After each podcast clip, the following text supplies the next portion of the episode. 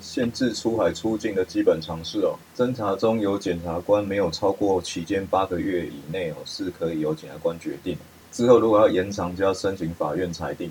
审判中的羁押申请权哦，实务是认为检察官在侦查中有羁押的申请权，但审判中没有。哦审判中是由法院依职权裁定是不是要继续羁押。如果审判中检察官还是申请哦，他的申请是不合法，但是也不用驳回哦，就当做没看到就好。但学说上是有反对的见解哦。如果羁押权的发动跟审理哦都是同一个人的话，这样法官就会失去中立的地位哦，就违反当事人进行主义哦。羁押审查程序中的阅卷权哦。如果检察官要限制被告或辩护人哦获知部分的卷证，一九十三条但书哦，在有灭证或是勾串等危害侦查目的的前提之下，他可以另行分卷续明理由，请求法院限制被告或辩护人获知哦。那一百零一条第三项是说，九十三条二项但书的这些限制获知的卷证，它不可以成为审查羁押的依据。那学说上是有批评哦，如果这些限制的东西都不能作为审查的依据，那检察官一开始怎么可以把这些东西送给法官看？这些被告跟辩护人没有看到的东西，还是可能会影响到法官的心证啊，这个还是会有害被告的防御权哦。撤销羁押有分成当然撤销跟视为撤销两种。当然撤销规定在一百零七条，就是羁押原因已经消灭了。那视为撤销有四种：一零八、一零九、二五九、三一六。差别在于，视为撤销就不用再经过法院裁定了，但当然撤销还要经过法院裁定。那当然撤销一个比较特别的地方，就是如果是检察官申请，法院就应撤销羁押，而且检察官在申请的时候可以先放释放被告。那停止羁押就是羁押的原因还在，但是没有羁押的必要，就用一些替代处分来代替羁押。所以这个停止羁押有可能只是暂时性的，如果有一百一十七条的规定，还可以再执行羁押。羁押的。替代措施哦，有五种哦：拒保、责付、限制出居、限制出境跟其他应遵守事项。那如果是停止羁押，因为羁押的原因还存在，所以可以用这些替代措施来代替。那如果是撤销羁押，就要分看情形。如果是当然撤销羁押，这种因为羁押原因已经不存在了，所以就不能用替代措施。那如果是视为撤销羁押，那因为只是法律的规定。导致这个视为撤销羁押，它羁押的原因可能还是存在，所以还是有可能要用这个替代措施。但是有一些视为撤销羁押的情形，它可以用的替代措施比较有限。例如三一六条只有拒保、折付跟限制住居，那学说上是应该认为就是全部比照办理哦，五种的替代处分应该都可以用。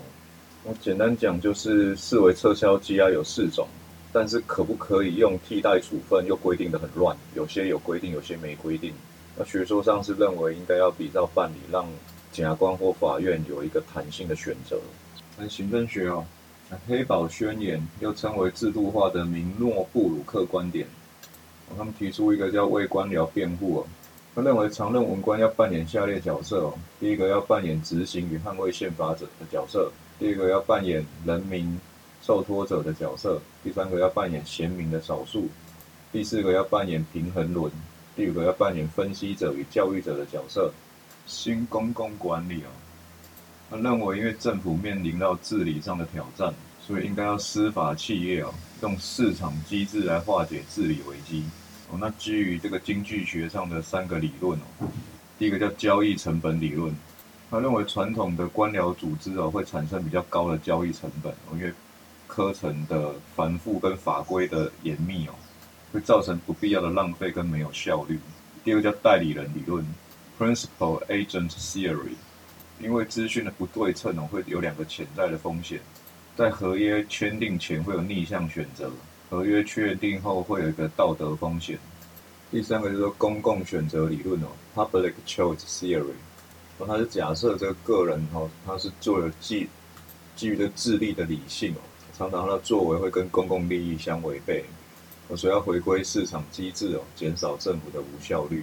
所以如果看到这个民营化跟外包，就是新公共管理的一些建议哦。公务员法停职跟复职的总整理哦，任用法二十条第五项，适用成绩不及格人员哦，自机关首长核定之日起解职哦。那在未确定前先停职。那之后如果要复职哦，有两种可能性。第一种是保障法第十条的停职事由消灭三个月内可以申请复职。那第二种情形就是保障法第十一条，我这个停职处分被撤销了哦，那还是有可能可以复职。再来的停职是考绩法第十八条，考绩应予免免职的人员哦，自确定之日起执行，在未确定前应先行停职。那他的复职一样是依据保障法第十条、第十一条的规定。然后另一种是服务法十三条事项的哦，先予撤职，于愿解四零一七也是停职的意思。那这一条的停职事由消灭哦，要等到惩戒法院判决确定以后。再来是惩戒法的停职哦。哦，那第五条有分成两种。哦，那第一种是惩戒法院发动的。就是惩戒法院对于这个被移送的惩戒案件，他认为情节重大，哦，也有先行停止职务的必要，他可以先裁定停止这个被惩戒人的职务，哦，然后再通知这个被惩戒人所属的职主管机关，然后这个裁定会到这个通知的翌日起哦发生停止职务的效力。然后第五条二项是主管机关发动的，哦，主管机关在送惩戒的时候，他认为有这种。免撤休的这种情节重大的情事哦，这个主管机关也可以依职权哦，先行停止其职务。那惩戒法第四条的当然停止哦，有四种情形是气压公职，其中有可能之后可以复职的就只有通气跟羁押而已。因为如果是褫夺公权或是在监执行哦，依照任用法第二十八条就会被免职哦，所以根本不可能会复职。哦，那通气有一种情形根本没有机会复职哦，就是他是因为内乱外患跟贪污罪被通气的，重点是直接免职哦，因为其他案件的通气才有可能会之后有机会复职。哦，那惩戒法第七条对复职也有规定哦，哦，他是说如果这个停止职务的事由消灭以后，哦，那这公务员没有经过惩戒法院的判决。哦，或是这个判决不是免撤休三种这个处分哦，我还是可以依法申请复职。